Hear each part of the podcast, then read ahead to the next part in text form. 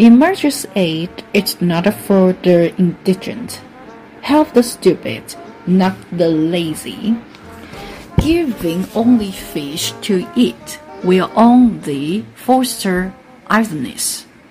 Teach a person to fish to help them escape the poverty. Having a good heart is not enough. You must do the right thing to achieve the right effect.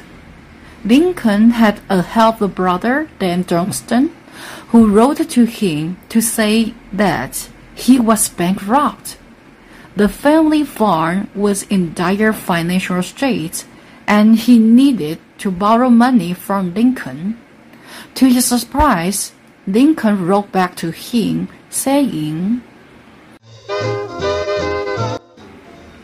Dear Johnston, I'm sorry to hear that you are in such a financial difficulty.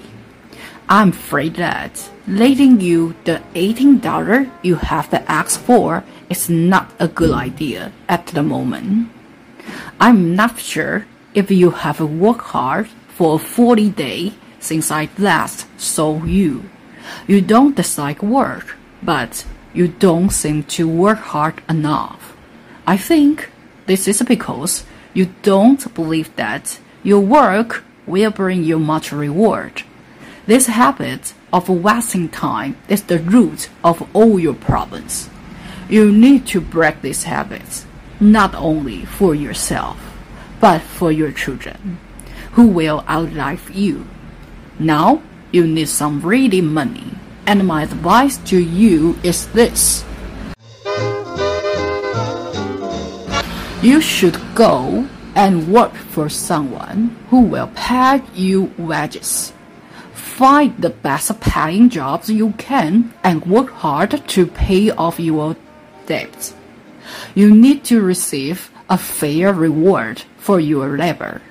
I promise, and that I will give you the same amount of money that you earned between now and May 1st whether you earn it working for someone else or paying off the debt.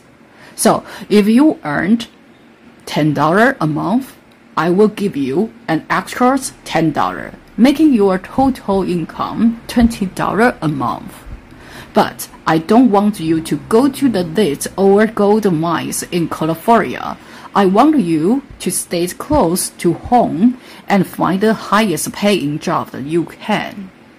If you do this, you will soon pay off your debt and develop a habit of not borrowing money that will serve you well in the future.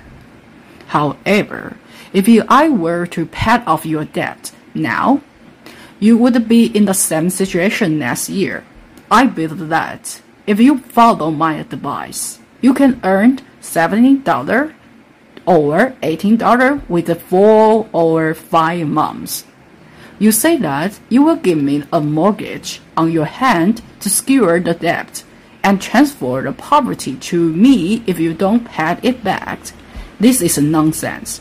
If you can't keep the land now, you won't be able to keep it when it is a mortgage. You have always been good to me, and I don't want to be unkind to you.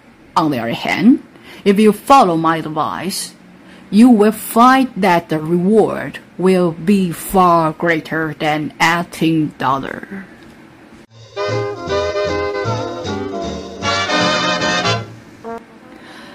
So the story is tells us emergencies aid is not for the indigent Help the stupid, not the lazy. Giving only fish to eat will only foster idleness.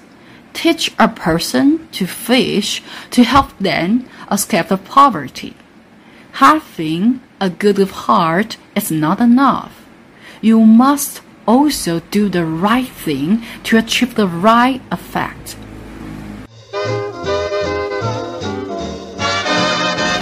I am so, I'm so glad to share with you this story. So see you the next time. Goodbye.